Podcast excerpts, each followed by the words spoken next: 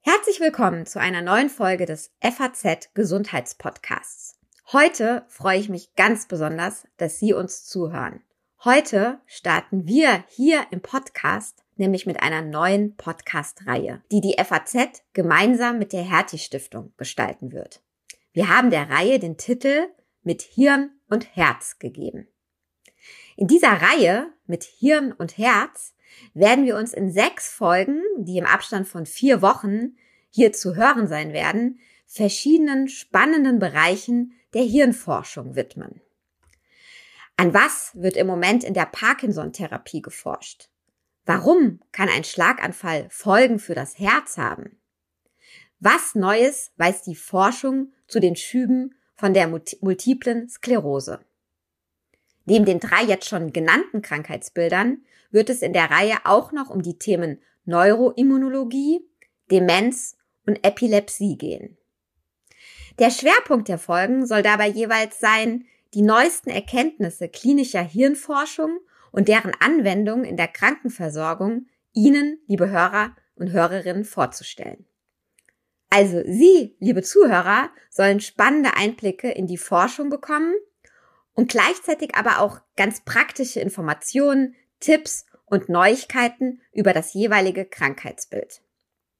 Beginnen wollen wir diese Reihe heute mit dem Thema Schlaganfall. Meine Experten in der Podcast-Reihe mit Hirn und Herz sind alle Mitglieder des Hertie Network of Excellence in Clinical Neuroscience. Mit diesem Programm hat die Hertie Stiftung ein Netzwerk zur nachhaltigen Förderung der besten deutschen Standorte auf dem Gebiet der klinischen Neurowissenschaften gegründet. Ziel ist es dabei, Forschungsergebnisse aus dem Labor möglichst rasch in die Versorgung der Patienten in den jeweiligen Kliniken zu integrieren. Dafür sucht sich die Hertie Stiftung, wie sie sagt, die besten Köpfe aus beiden Welten aus der Grundlagenforschung und eben der klinischen Forschung und vernetzt sie. Und einige von diesen Köpfen haben wir also nun in den nächsten Monaten hier im Podcast im Gespräch. Mein erster Gesprächspartner heute aus diesem Programm, den ich gleich ganz herzlich begrüßen möchte, das ist Professor Matthias Entres. Er ist Klinikdirektor und ärztlicher Zentrumsleiter der Klinik für Neurologie und experimentelle Neurologie an der Charité. Mit ihm will ich gleich über das Thema Schlaganfall sprechen. Mein Name, mich kennen Sie schon, ist Lucia Schmidt und ich freue mich sehr, dass Sie uns heute beim Start dieser spannenden Reihe zuhören. Diese Podcast-Folge des Hirnforschung Spezial mit Hirn und Herz wird Ihnen präsentiert von der gemeinnützigen Hertie Stiftung, eine der größten privaten Förderinnen der Hirnforschung in Deutschland. In ihrem Programmbereich Gehirn erforschen unterstützt sie die klinische Hirnforschung und vermittelt Wissenswertes über das Gehirn, seine Funktionsweise und Erkrankungen, um es besser zu verstehen und für dieses faszinierende Organ zu begeistern. Mehr unter www.ghst.de. Ja, Herr Professor Enschriss, herzlich willkommen. Schön, dass Sie heute dabei sind. Ich beginne mit einer Frage, ähm, sozusagen einer Grundlagenfrage. Was eigentlich ist genau ein Schlaganfall und was führt dazu, dass Menschen einen Schlaganfall erleiden? Sie sind Experte dafür. Genau, ja, schön, dass ich heute hier sein darf.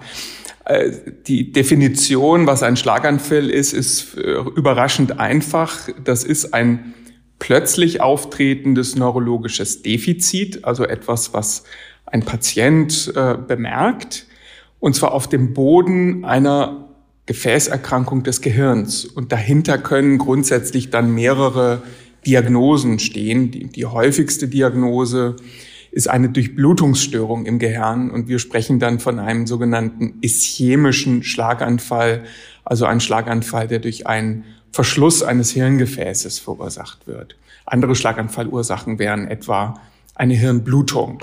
Mhm. Und ähm, ich habe schon gerade gesagt, das tritt ja oft völlig überraschend für diese Menschen auf, also im wahrsten Sinne des Wortes wie ein Schlag von jetzt auf gleich. Ähm, was führt denn dazu, dass Menschen einen Schlaganfall erleiden? Das sind ja vielleicht Mechanismen, Pathomechanismen, die einfach schon lange auch in dem Körper dann sage ich mal, gären, bevor es zu dem Schlaganfall kommt. Ja, absolut. Also ich würde jetzt der Vereinfachung halber äh, üblicherweise, wenn wir jetzt weiter von Schlaganfall reden, von diesem gerade von mir beschriebenen ischämischen Schlaganfall sprechen. Und für die Fälle, wo es um die Hirnblutung geht, würde ich das sozusagen nochmal extra erläutern. Aber das sind sehr unterschiedliche äh, Diagnosen natürlich. Ähm, tatsächlich ist es ja so, wenn ein Mensch einen Schlaganfall erlitten hat, dann kommt er akut ins Krankenhaus und wir kümmern uns dann im Krankenhaus auch um die Akutbehandlung. Aber parallel geht es dann in der Diagnostik natürlich auch darum zu verstehen, warum äh, ein Mensch einen Schlaganfall erlitten hat. Und das geht jetzt zu Ihrer Frage, wie kommt es äh, dazu überhaupt? Mhm. Ähm, der Schlaganfall ist ja häufig ähm, eine Erkrankung bei alten und sehr alten Menschen. Das muss aber nicht immer so sein. Es können auch Kinder, Babys und Jugendliche Schlaganfälle erleiden. Und das können sehr, sehr unterschiedliche Ursachen sein. Die, die häufigste Ursache sind natürlich Gefäßerkrankungen, die auf der Gefäßverkalkung oder der Atherosklerose basieren. Und die wiederum entsteht üblicherweise übers Leben aufgrund verschiedenen Risikofaktoren. Ähm, also das, was Sie alle kennen, Bluthochdruck, äh, Fette, Diabetes, Rauchen und so weiter. Und äh, dann ist es eben so, dass irgendwo im Körper äh, Atherosklerose entsteht und durch bestimmte Mechanismen über diese Atherosklerose dann ein Schlaganfall entstehen kann. Zum Beispiel, weil sich ein Gefäß direkt im Gehirn verschließt, weil dort die Atherosklerose ist. Oder aber weil ein Halsgefäß beispielsweise, äh, die Halsschlagader, die Karotis, ist eine der Hauptauftrittsstellen für solche atherosklerotischen Veränderungen. Und da kann zum Beispiel eine solche Atherosklerose, eine Plaque aufbrechen und dann kann ein Gerinnsel versprengt werden in das Gehirn. Das wäre dann eine Embolie durch eine solche Atherosklerose. Und andere häufige Ursachen für Schlaganfälle liegen im Herzen. Also strukturelle Herzerkrankungen oder Herzrhythmusstörungen, wie beispielsweise das Vorhofflimmern. Und das war jetzt nur ein kleiner Teilbereich sozusagen der Schlaganfallursachen. Äh, ich sage immer so eine Art Soko-Schlaganfall. Das heißt, das ist sehr detektivisch rauszufinden, was in einem einzelnen Patienten dann die Ursache für den Schlaganfall gewesen ist. Aber da hört man raus, ähm, ich meine, wenn man sowas hört, fragt man sich immer sofort, wie kann ich verhindern, dass ich davon betroffen werde, werde sein später mal. Das Alter ist ein wichtiger Faktor, haben Sie gesagt, das können wir nur bedingt beeinflussen. Ansonsten gilt auch beim Schlaganfall wie bei vielen anderen Kreislauferkrankungen, gesunde Ernährung, äh, Bewegung, genügend Schlaf, ausgeglichenes Leben, ähm, um möglichst, möglichst einen Schlaganfall zu verhindern.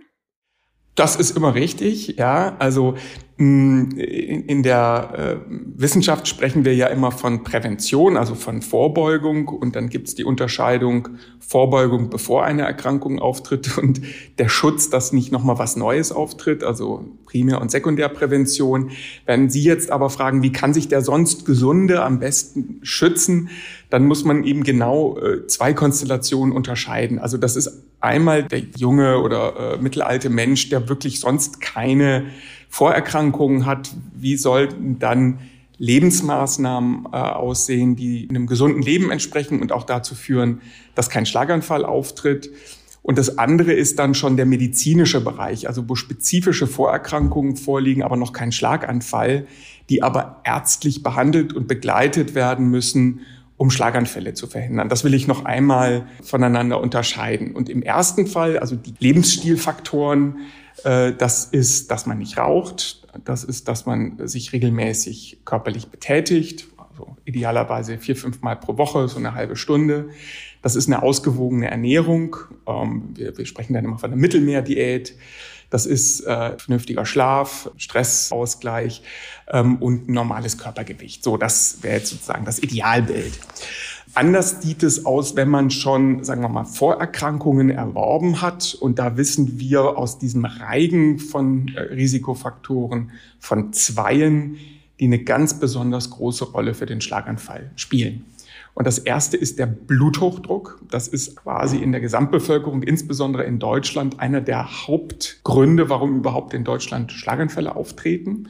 Wenn es uns gelänge, quasi den Bluthochdruck auszumerzen, dann hätten wir möglicherweise nur noch halb so viele Schlaganfälle in Deutschland. Das ist also ein Risikofaktor, der ein enorm hohes Gewicht hat. Und insofern ist es eben sehr wichtig, Bluthochdruck zu erkennen und dann auch konsequent zu behandeln. Und das ist tatsächlich dann auch eine Aufgabe der betreuenden Ärztin und Arztes im hausärztlichen Bereich. Und das andere sind die Herzrhythmusstörungen, vor allem das Vorhofflimmern, auch eine Erkrankung, die vor allem mit dem Alter häufiger auftritt. Das heißt, das kann jeder auch jetzt quasi im Podcast einmal überprüfen, indem man sich am Handgelenk den Puls fühlt. Und dann spürt man üblicherweise ein regelmäßiges Schlagen. Und wenn dieser Pulsschlag unregelmäßig ist, das können Extraschläge sein, das kann aber auch eine relevante Herzrhythmusstörung sein, dann sollte man einmal einen Arzt aufsuchen, um überprüfen zu lassen mittels eines EKGs, also einer Herzstromkurve, ähm, ob ein Vorhofflimmern vorliegt. Und dann müsste man schon behandeln ähm, mit Medikamenten, um Schlaganfälle zu verhindern dieser Zusammenhang zwischen Gehirn und Herz, also so heißt zwar auch unsere Podcast-Reihe, das ist aber ein bisschen Zufall heute, dass das genau auch jetzt Ihr Schwerpunkt ist. Ähm, Freut mich aber. Wir gleich nochmal. ja. ja. ja. Ähm, ist auch wirklich ein schöner Start. Darauf kommen wir gleich nochmal, weil die sich ja gegenseitig, also nicht nur das Herz, das Gehirn, sondern das Gehirn auch das Herz beeinflussen kann in so einem Fall. Doch wie gesagt, bevor wir zu dem Forschungsschwerpunkt kommen, würde ich gerne noch wissen, jetzt haben Sie uns erklärt, wer ist besonders gefährdet, was kann am Ende mm, zu einem Schlaganfall führen. Fast jeder kennt ja Menschen, die das schon erleben mussten. Und da stellt man auch immer wieder fest, es gibt eben welche, die dann ganz, ganz schlimm davon betroffen sind. Also wenn sie es überleben, wirklich auch schwere Behinderungen und Einschränkungen davontragen. Und dann gibt es wieder Menschen, die, Gott sei Dank, was ja eine gute Nachricht ist, relativ gut und ohne Folgeschäden, nenne ich es mal, wieder ins Leben zurückfinden. Ist das einfach Glück, je nachdem, welcher Bereich des Gehirns davon betroffen war? Oder hat es auch was damit zu tun, wie schnell und wie therapiert worden ist? Also was kann man therapieren, damit möglichst wenig Folgen bleiben? Ja, also beides ist, ist richtig. Es gibt so eine alte Regel und ähm, das äh, betrifft jetzt zunächst mal den unbehandelten Schlaganfall. Und diese alte Regel heißt die Drittelregel. Und äh, rein schicksalhaft würde man davon ausgehen, dass jeder Dritte von einem Schlaganfall wieder ein ganz normales Leben führen kann. Ein Drittel wird irgendwie eine Art äh, von Einschränkung auch im Alltag zurückbehalten. Und ein Drittel ist schwerst betroffen oder wird an dem Schlaganfall versterben. Das ist so die alte Einteilung und das hat sich natürlich sehr gewandelt durch unsere Möglichkeiten in der Akuttherapie, sodass diese Drittelregel, insbesondere das Versterben, inzwischen deutlich gebessert ist. Es ist aber eben auch so, dass die Frage, wie schwer ein Schlaganfall sich manifestiert, erstmal sich zufällig davon ableitet, wo im Gehirn das ist welches Gefäß betroffen wird und in der Regel, wie viel Hirnareal dann auch von dem Schlaganfall direkt betroffen ist. Und es gibt natürlich sozusagen größenmäßig sehr große Schlaganfälle, wo große Teile zum Beispiel einer Gehirnhälfte betroffen sind. Und es gibt andere kleinste äh, im Mikroskopbereich Schlaganfälle, die sich vielleicht äh, klinisch gar nicht bemerkbar machen, stumm verbleiben. Dann wäre sozusagen eine definitorische Frage, ist das dann noch ein Schlaganfall, wenn er sich klinisch nicht bemerkbar gemacht hat? Ich habe ja eingangs gesagt, ein Schlaganfall ist ein neurologisches Defizit auf dem Boden einer Gefäßerkrankung im Gehirn. Aber das ist eine große Variation Gleichzeitig ist es so, wenn wir jetzt weiterhin von den Schlaganfällen durch eine Durchblutungsstörung, also durch einen Gefäßverschluss reden, dass es ganz typische Muster gibt, nach denen die verlaufen, denn die Gefäße im Gehirn sind äh, natürlich angelegt und regelmäßig angelegt und es gibt eine Reihe von sogenannten großen Hirngefäßen. Eine der äh, häufigsten durch den Schlaganfall betroffenen Hirngefäße ist die Arteria cerebri media, also die mittlere Hirnarterie. Und wenn die betroffen ist, dann ist immer das Großhirn eben von dem Schlaganfall betroffen. Äh, und dann sind äh, häufig eben Funktionen wie eine halbseitige Lähmung, eine halbseitige Gefühlsstörung, gelegentlich auch Sehstörungen. Und je nachdem, welche Gehirnhälfte betroffen ist, auch die Sprache äh, mit betroffen. Und das ist dann so ein ganz typisches Schlaganfallmuster und in der Regel auch ein schwererer Schlaganfall, der dann entsteht. Also Ihre Frage, woran liegt das eigentlich, dass leichtere oder schwerere Schlaganfälle auftreten? Es ist die Verteilung im Gehirn, es ist das Volumen äh, und natürlich äh, die Frage, wie eloquent, also wie relevant dieses Gehirnareal nun gerade äh, für die Funktion ist. Insofern auch schicksalhaft und zufällig. Mhm. Jetzt haben Sie vorhin das Wort Vorhofflimmern ja schon genannt, also eben wie ähm, Erkrankungen am Herzen dazu führen können, dass Menschen besonders gefährdet sind, einen Schlaganfall zu erleiden. Aber ich habe schon gesagt, Sie forschen an der Charité daran, was auch mit dem Herzen passiert, wenn man mal einen Schlaganfall hatte. Erzählen Sie uns doch mal, was erforschen Sie dann? Wie ist dieser Zusammenhang und warum beeinflussen die sich so sehr gegenseitig? Ja, klar. Also äh, das ist tatsächlich jetzt ein Forschungsthema, was uns äh, besonders interessiert, und zwar in beide Richtungen. Ich würde, äh, bevor ich jetzt gleich auf die Herzschäden nach Schlaganfall äh, zu sprechen komme, noch einmal das Wort Vorhofflimmern äh, erläutern. Ähm, das ist zwar sehr geläufig, auch natürlich in der Presse, aber vielen ist gar nicht ganz klar, was da eigentlich äh, passiert. Also das Herz hat ja vier Kammern, eine linke und rechte Hauptkammer, die sozusagen Druck aufbauen und das Blut einmal sauerstoffreich in den Körper pumpen oder sauerstoffarm in die Lunge. Und diese Herzkammern haben Vorhöfe, also wie so ein Vierzylinder, äh, Vier-Kolben-Motor, keine Ahnung. Also das, das füllt sich dann mit Blut und die Vorhöfe dienen der Blutfüllung und transportieren dann das Blut in die Kammer. Und dieser Pumpvorgang, Füllen, Auswurf, äh, der muss ja äh, sozusagen koordiniert ablaufen. Und der Vorhof ist dafür verantwortlich, der füllt sich dann vor dem Auswurf des Blutes in die Kammer, diese Kammer zu füllen. Ähm, und deswegen müssen die beiden äh, wie ein Motor getaktet sein. Und wenn diese Taktung aus dem Rhythmus kommt und der Vorhof nicht mehr richtig pumpt, dann spricht man vom sogenannten Vorhofflimmern. Also das ist sozusagen dann die Rhythmusstörung. Und die führt dann eben häufig dazu, dass in diesem Vorhof Gerinnsel entstehen, Trompen und dann können diese Trompen aus dem Herzen ins Gehirn fliegen und äh, dann Schlaganfälle verursachen. Das also als eine sehr häufige Schlaganfallursache im Alter. Und wir haben zum Beispiel gelernt, dass nach dem Schlaganfall häufig eben auch als unmittelbare Folge Veränderungen am Herzen auftreten können. Die Frage ist, wie kommt das zustande?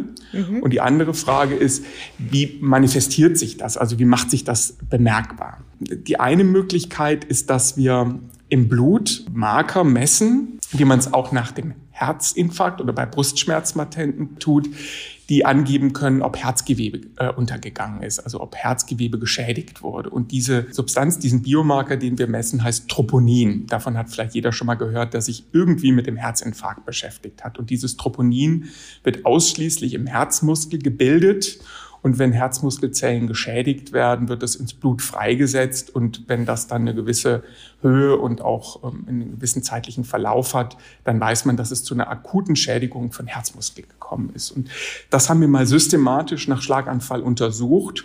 Und wir finden, dass sehr, sehr viele Schlaganfallpatienten zumindest ganz leichte Troponinerhöhungen haben und manche etwa jeder siebte Schlaganfallpatient in einer Höhe, dass man das nicht unterscheiden kann von Herzinfarktpatienten. Und die Sorge dann natürlich ist, dass das Herz dann relevant in Mitleidenschaft gezogen wird. Darf ich da eine Frage stellen? Ja, bitte, ja, ja. Mhm. Aber man hat ausgeschlossen, dass derjenige einen Schlaganfall und einen Herzinfarkt hatte. Also das ist wirklich sozusagen. Ja, das ist jetzt schon die allererste ganz wichtige Frage in diesem Zusammenhang. Absolut. Also wir reden ja natürlich bei Schlaganfallpatienten von im Durchschnitt äh, Patienten, die über 70 Jahre alt sind und natürlich auch von Patientinnen und Patienten, die häufig ganz viele Risikofaktoren haben und auch Herzvorschädigungen haben und viele natürlich auch eine koronare Herzkrankheit oder vielleicht sogar schon einen Herzinfarkt mal gehabt haben. Und die allererste Frage ist natürlich, ist das jetzt ein gleichzeitiger Herzinfarkt und Schlaganfall? Und es könnte sogar auch im Einzelfall so sein, dass ein Patient das Pech hat, einen Herzinfarkt zu erleiden, darüber dann Herzrhythmusstörung und Gerinnsel im Herzen dann sekundär einen Schlaganfall erleidet. Das gibt es. Das sind aber seltenere Fälle. Also, dass wirklich beides gleichzeitig auftritt, ist jetzt gar nicht die häufigere Konstellation, die wir klinisch beobachten. Aber das gibt es natürlich auch. Und wenn wir uns, äh, jetzt wollte ich noch einmal sagen, was so alles passieren kann. Das Zweite, was wir finden, neben diesen Troponinerhöhungen, also wie gesagt, jeder Fünfte hat das irgendwie so und jeder Siebte dann auch in einem relevanten Ausmaß, wir finden eben auch Herzrhythmusstörungen, die offensichtlich durch den Schlaganfall getriggert werden, also dann überhaupt erst auftreten und möglicherweise gar nicht vorher bestanden sind. So, wenn man jetzt an die Soko-Schlaganfall denkt, also warum ist der Schlaganfall entstanden, dann ist das natürlich dann oft schwierig voneinander zu trennen. Hat das jetzt schon vorher bestanden und den Schlaganfall verursacht oder hat jetzt erst der Schlaganfall über Regelkreise irgendwie das, das Herz geschädigt und zu Herzrhythmusstörungen geführt? Und wir haben dann weiterhin, und das ist aber noch nicht gut verstanden, insbesondere nicht, wie lange sowas dann währt, auch Veränderungen in der Pumpfunktion des Herzens, also dass sich quasi die Auswurfleistung und das Funktionieren des Herzens verändert. Wir wissen, äh, dass solche Patienten, die Herzschädigungen erleiden, insgesamt Hochrisikopatienten sind und auch über die nächsten Wochen und Monate ein höheres Risiko haben, zu versterben beispielsweise oder andere Komplikationen zu erleiden. Aber tatsächlich dieser Herzphänotyp, also dieses, dieses, äh, diese Herzschädigung nach Schlaganfall, ist noch nicht gut verstanden, wenn es äh, um die Frage geht, was Wochen, Monate und Jahre später dann mit dem Herzen nach einer solchen akuten Schädigung passiert. Also wenn man es jetzt erstmal nur beschreibt. Und Sie werden jetzt sicherlich fragen, wie das, wie, wie sozusagen, wie die Mechanismen sind, die dann dazu führen ja, welche die Mechanismen sind, das können Sie gleich noch erklären. Aber was mich dann auch noch interessiert, ist, was denn daraus aus dieser Forschung bisher gefolgt ist. Also Sie haben jetzt gesagt, man hat das festgestellt. Ähm, genau, erklären uns bitte gleich noch, was da genau passiert im Körper. Aber hat das denn auch schon dann Relevanz, Ihre Forschung darauf, wie Schlaganfallpatienten eben beobachtet, kontrolliert, behandelt etc. werden nach einem Schlaganfall?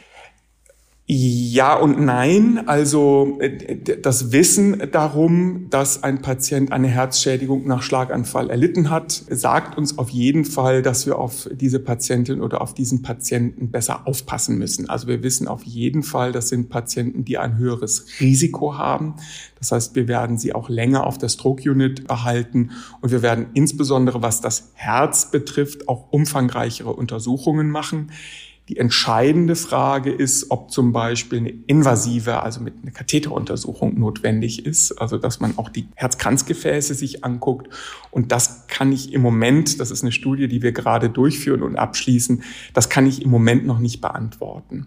Und wir wissen eben auch äh, noch nicht, ob eine daraufhin gezielte Therapie von Nutzen von dem Patienten ist. Also im Moment ist es das Beschreiben eines Schädigungsmechanismus und die Identifizierung von Patienten, die ein höheres Risiko tragen. Aber wir wissen eben im Moment noch nicht sicher, ob daraufhin dann eine sozusagen spezifische Therapie folgen sollte. Das heißt also, wir kommen gleich noch zu der, den Mechanismen, aber es könnte zum Beispiel auf ganz, ganz lange Sicht darauf hinauslaufen, dass man sagt, wenn sich Ihre Forschung sozusagen ähm, bestätigt, diese Patienten sollten im ersten Jahr ich fantasiere jetzt alle sechs Wochen ein EKG machen oder in jedem Fall immer eine Katheteruntersuchung folgen und so. Also sowas könnte für die Klin den klinischen Alltag eventuell irgendwann aus der Forschung herauskommen. Äh, ja, grundsätzlich ja, genau. Mhm. Mhm, okay. Dann kommen wir nochmal zu den Mechanismen, die das ähm, eben im Herzen dann verursachen. Genau, also im Prinzip muss man ähm, zwei Dinge äh, voneinander unterscheiden. Das eine ist, dass äh, natürlich ein Herz vorgeschädigt sein kann und viele Herzen von Schlaganfallpatienten äh, haben eben schon eine vorbestehende koronare Herzkrankheit, sodass dann der Schlaganfall quasi als akuter Stress äh, da noch hinzukommt. Und dann muss man eben mhm. ähm, differenzieren, ob das Patienten sind, die Mechanismen haben, die einem Herzinfarkt ähneln, also wo auf dem Boden sozusagen von einer hochgradigen Veränderung einer Herzkranzarterie dann vielleicht der zusätzliche Stress dann dazu führt, dass eine Durchblutungsstörung im Herzen auftritt. Also tatsächlich ein Mechanismus ähnlich dann wie beim Herzinfarkt. Oder aber, ob das ein reiner stressvermittelter Mechanismus ist. Und das kennt man aus anderen Forschungen. Der akute Stress allein kann ausreichen, um ein Herz zu schädigen und um auch Veränderungen der Pumpfunktion zu machen, bis hin zu akuten Herztoden. Also man hat das zum Beispiel beobachtet bei Naturereignissen wie großen Erdbeben, dass selbst Menschen, die keine Herzvorschädigung haben, einen Herztod erleiden. Und diese stressvermittelten Herzschädigungen haben dann auch einen besonderen Namen bekommen. Das kommt aus Japan und diese Art der Herzschädigung heißt Takotsubo. Takotsubo ist also japanisch und beschreibt ähm, ein Fanggerät äh, in der Fischerei für Tintenfische das sind so kleine Tongefäße, in die so Tintenfische dann reinkriechen und nicht mehr rauskommen. Das ist so ein Kescher quasi. Mhm. Und ähm, ähm, in der reinen stressvermittelten Herzschädigung nimmt das Herz eine ähnliche Form an wie diese Tonkrüge. Also das beult sich so aus quasi. Und so sind die japanischen Kollegen irgendwann mal auf die Idee gekommen, diese Art von Herzschädigung, auch diese typischen Veränderung der Herzform, dann diesen Namen zu geben. Und das fanden offensichtlich auch äh, die, die, die Kardiologen in anderen Teilen der Welt reizvoll als Namen, sodass das jetzt der Name für diese Art von Herzschädigung ist. Und wir denken, dass bei einem ganz relevanten Anteil unserer Schlaganfallpatienten, wenn gleich nicht durch ein Erdbeben, sondern durch einen Schlaganfall und wie genau im Körper müssen wir noch verstehen, ähnliche Schädigungsmechanismen haben wie in dieser Takotsubo-Kardiomyopathie. Kardiomyopathie ist der Fachbegriff für Herzschädigung, ähm, obwohl diese typische Form nach einem Schlaganfall seltener beobachtet wird. Und äh, man muss auch sagen, das können auch andere emotionale Trigger sein. Ähm, das können auch positive Trigger sein. Also es gibt solche Dinge auch bei positiv emotionalen äh, Ereignissen, Fußballspielen äh, im Guten und im Schlechten oder auch Lebensereignisse, Geburt eines Enkelkindes oder so etwas, was Stress vermittelt, solche plötzlichen Herzstress dann irgendwie verursachen kann. Und das wird, wie wir denken, hormonal vermittelt durch Stresshormone, das wird durchs autonome Nervensystem äh, vermittelt und wahrscheinlich auch durch Entzündungsmediatoren. Und dann, dann wird es natürlich wissenschaftlich und dann muss man auch etwas detektivisch sein, um das jeweils dann im Körper genau zu untersuchen.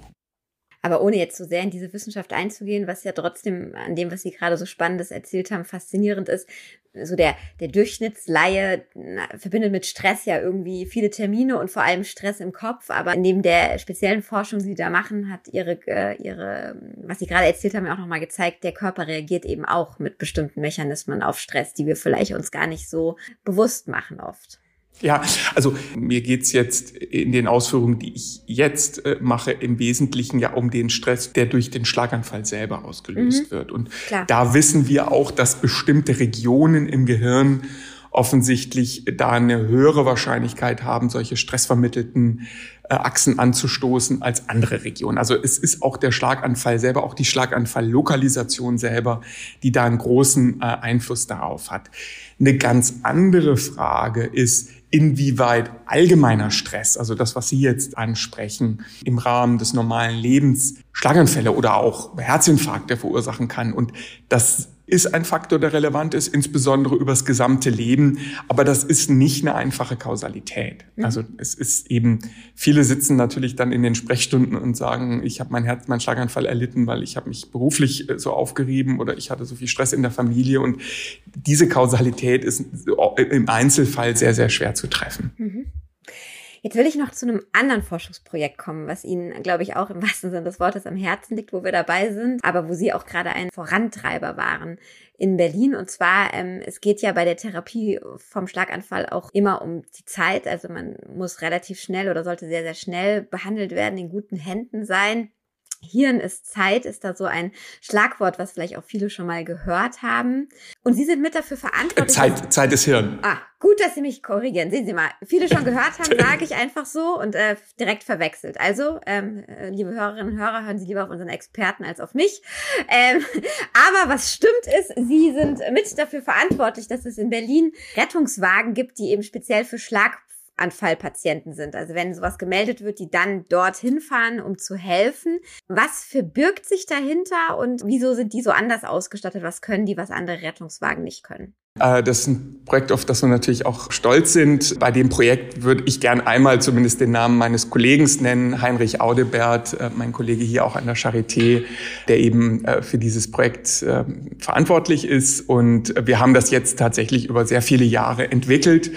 Bevor ich Details zu diesem Wagen sage, würde ich gern einmal kurz auf die Akuttherapie zu sprechen kommen und auch mal den Hintergrund äh, von diesem Zeit ist Hirn erläutern. Also tatsächlich ist es so, wir sprechen weiterhin vom ischämischen Schlaganfall. Also stellen Sie sich vor, äh, in einem Gehirn ist ein großes Hirngefäß verschlossen. Das ist ja eine Situation analog zum Herzinfarkt und danach entsteht ein Infarkt. Ja, also ein Teil des Gehirns wird absterben. Und, und genau das wollen wir natürlich verhindern und das Herz ist im Besonderen darauf angewiesen, stets mit Sauerstoff und Zucker, also letztlich mit Blut versorgt zu werden. Und wenn das unterbrochen wird, dann läuft die Uhr und man kann quasi ausrechnen, wie viel Strecke Nervenleitung äh, zugrunde gehen wird, wenn wir Minuten und, und Stunden warten, bevor wir versuchen, dieses Gefäß wieder zu eröffnen. Und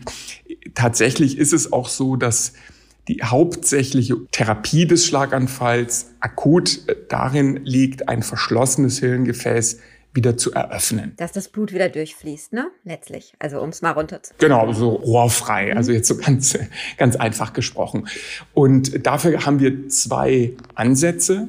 Das eine ist ein Medikament, was nämlich Grinsel auflöst. Das Therapieprinzip heißt Thrombolyse, also eine gerinnselauflösende Therapie, also eine aggressive gerinnungslösende Substanz zu geben oder kurz gesprochen die Lyse. Mhm. Und diese können wir üblicherweise innerhalb von viereinhalb Stunden geben.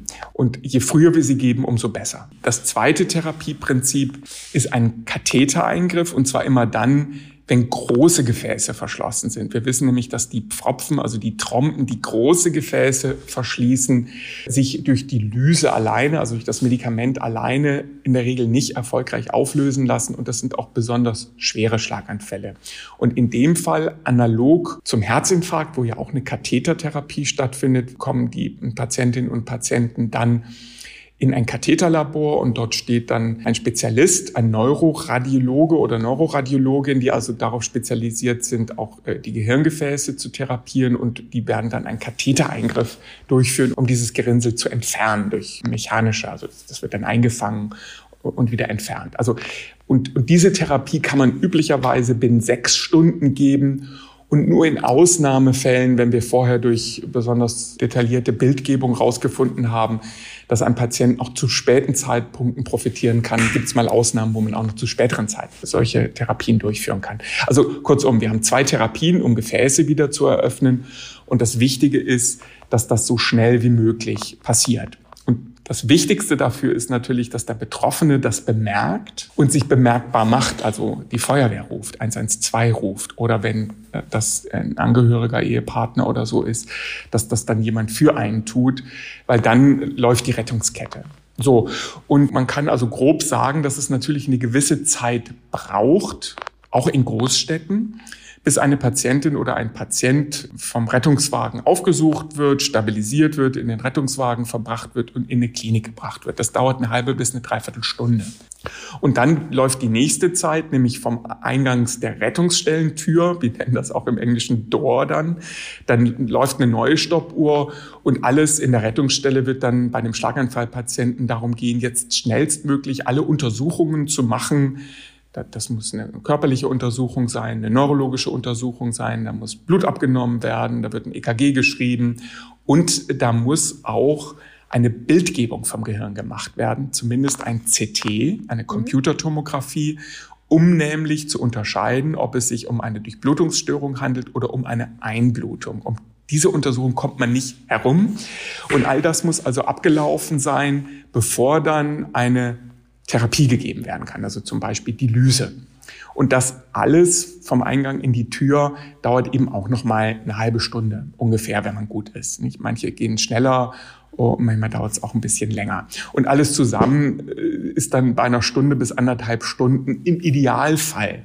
Und wir haben uns eben die Frage gestellt äh, in Berlin, ob man durch Schlaganfall-Spezialmobile und in der Abkürzung heißen die in Berlin STEMO, Stroke Einsatzmobil. Das ist unsere Abkürzung dafür. Durch ein STEMO es schaffen kann, die Untersuchung und auch die Therapie schon in den Wagen zu verlagern. Und was man dafür braucht, ist ein Rettungswagen, der eine Computertomographie hat und mit einer Mannschaft äh, bestückt ist, die eben alle Untersuchungen auch an Bord machen kann. Im Wesentlichen ist es ein, äh, jemand, der eine, eine, radiologische Ausbildung hat und es ist ein Notarzt, der eine neurologische Ausbildung hat, also im Prinzip mit der Behandlung von Schlaganfallpatienten vertraut ist. Und dann kann man quasi den Patienten abholen zu Hause und schon im Rettungswagen diese Untersuchungen machen, auch Blut abnehmen und die Computertomographie machen und dann schon quasi unter laufender Therapie die Menschen ins Krankenhaus bringen und dann ein ganz zentrales Element, nämlich die Zeit verkürzen und auch, wie wir gesehen haben, die Anzahl der Behandlungen insgesamt steigern. Es werden dadurch auch mehr Patienten behandelt ähm, als im normalen Betrieb. Mhm. Und durch die Unterstützung der Berliner Feuerwehr und auch des Berliner Senats, wir hatten ja erst ein Fahrzeug, das seit 2012, also immerhin seit zehn Jahren, letztes Jahr oder 2011, letztes Jahr hatten wir zehnjähriges Jubiläum, so als, äh, als Etablierungsphase. Also seit ähm, mehreren Jahren fahren jetzt drei solcher Stroke-Einsatzmobile in Berlin parallel und schaffen damit für das Berliner Stadtgebiet eine weitgehende Abdeckung, dass zumindest grundsätzlich an jedem Ort der Stadt ein Mensch, wenn er einen Schlaganfall erleidet und die Feuerwehr anruft, dann auch mit einem Stemo versorgt werden kann. Mhm. Und wir haben das Ganze dann wissenschaftlich untersucht. Im, Im, ersten Schritt haben wir untersucht, ist das sicher? Ähm, und können wir Zeiten verkürzen, können wir mehr Patienten behandeln. Und wir haben jetzt im letzten Jahr eine große Studie abgeschlossen und das war sehr aufwendig, weil wir eine Kontrollgruppe auch dafür brauchten, um die Frage zu beantworten, ob wir durch die Versorgung mit Stemo auch die, das Behandlungsergebnis verbessern. Und das untersucht man bei Schlaganfallpatienten üblicherweise drei Monate nach dem Schlaganfall. Und dann geht es um die Frage, wie viele Menschen Tod und Behinderung verhindert werden konnte. Und insgesamt muss man sagen, wir sind schneller, deutlich schneller. Wir können mehr Patienten äh, behandeln damit. Wir können auch mehr Patienten sehr früh behandeln, insbesondere in der ersten Stunde nach dem Schlaganfall.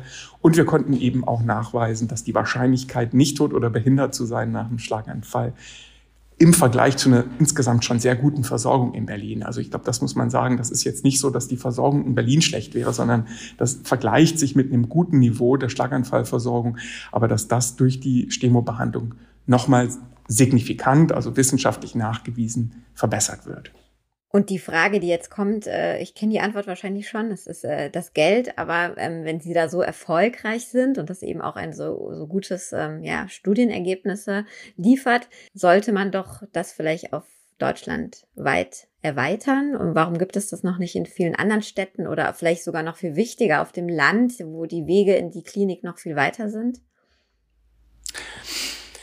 Ja, gut, das sind viele Fragen gleichzeitig. Also, mm, die, ähm, also zunächst mal muss man sagen, stehen wir noch in Berlin von der endgültigen auch politischen Bewertung. Wir sind in, äh, derzeit in einem Proberegelbetrieb. Das heißt, das ist etwas, was der Berliner Senat mit der Feuerwehr betreibt als Regelversorgung in Berlin und es wird auch abgerechnet den Kassen gegenüber, das ist eine Regelversorgung, aber sie steht eben unter der Auflage der wissenschaftlichen Evaluation und auch der kostenökonomischen Evaluation, also ob das nach den Behandlungs- und äh, den Prinzipien auch kostenökonomisch ist. Da werde ich gleich nochmal äh, was zu sagen.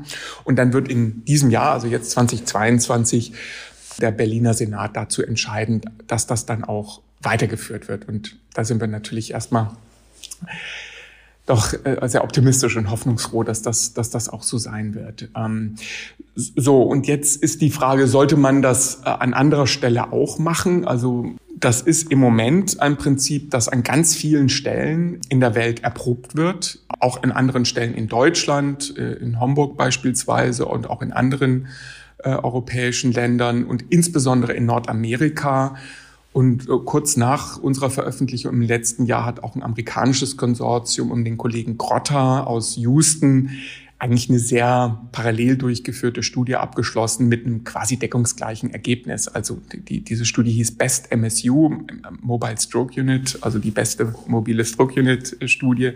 Und die haben sehr, sehr ähnliche Daten, was jetzt die Verbesserung der Prozeduren und aber auch was die Verbesserung des Behandlungsergebnisses betrifft. Also das Behandlungsprinzip dieser Schlaganfallmobile hat sich dort in gleicher Form bewährt. Und ich glaube, das ist jetzt eine Frage weltweit, an welchen Stellen das machbar ist und an welchen Stellen das sinnvoll ist.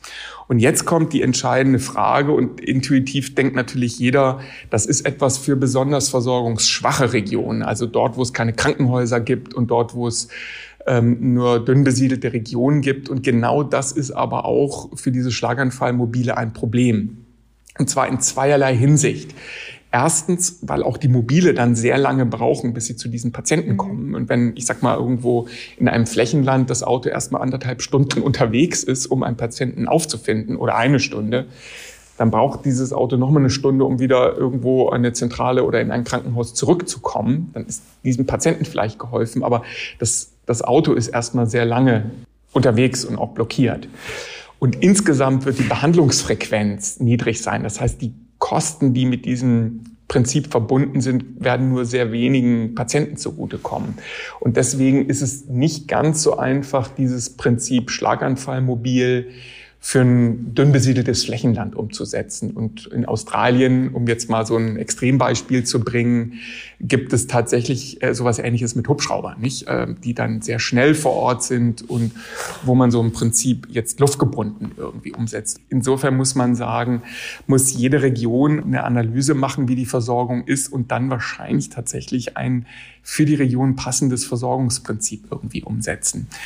Ähm, insofern kann man jetzt, glaube ich, nicht verallgemeinernd sagen, dass dieses Druckmobilkonzept, so wie wir es jetzt in Berlin haben, mit den drei Fahrzeugen für so eine Metropolregion, jetzt deckungsgleich auch woanders funktioniert. Das muss man sich in Ruhe angucken. Zu den Kosten muss man sagen, da gibt es ja Vorhaltekosten, gibt auch Erstattungsbeträge von der Krankenkasse und wir haben da, also das ist jetzt noch nicht veröffentlicht, es ist aber abgeschlossen und zwar hier mit der, in der TU Berlin mit Herrn Professor Busse, der da auch äh, sehr ausgewiesen ist.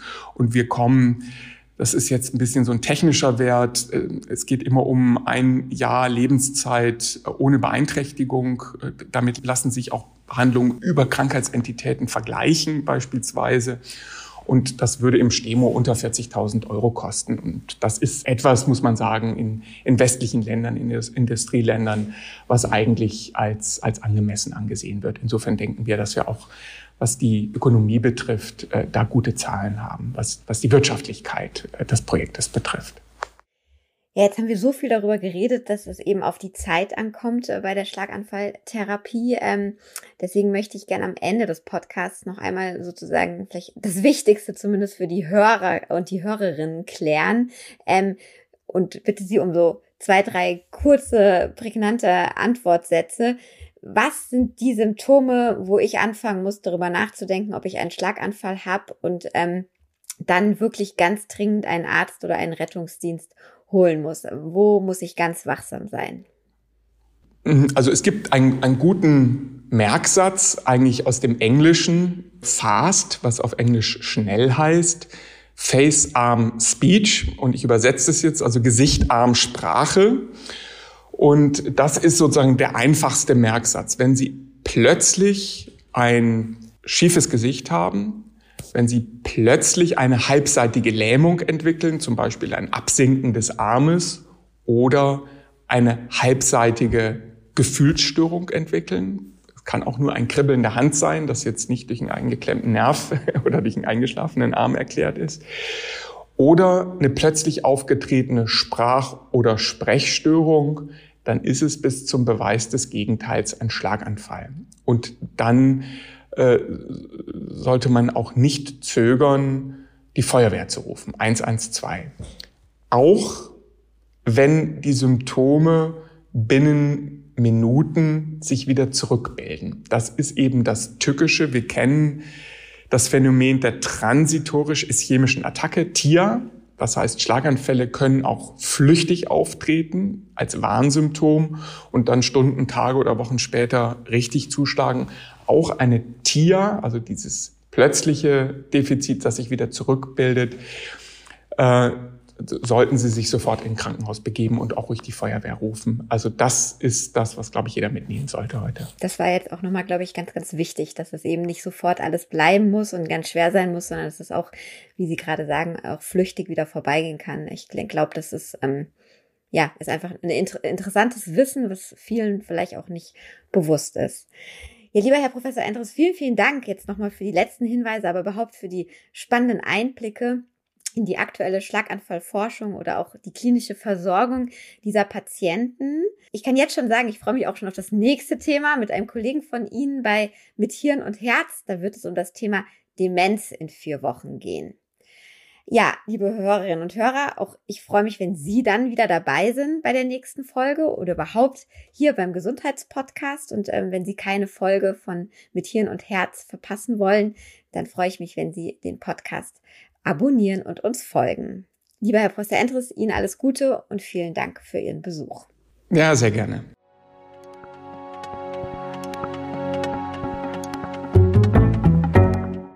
Diese Podcast-Folge des Hirnforschung Spezial mit Hirn und Herz wurde Ihnen präsentiert von der gemeinnützigen Hertie Stiftung, eine der größten privaten Förderinnen der Hirnforschung in Deutschland. In ihrem Programmbereich Gehirn erforschen unterstützt sie die klinische Hirnforschung und vermittelt Wissenswertes über das Gehirn, seine Funktionsweise und Erkrankungen, um es besser zu verstehen und für dieses faszinierende Organ zu begeistern. Mehr unter www.ghst.de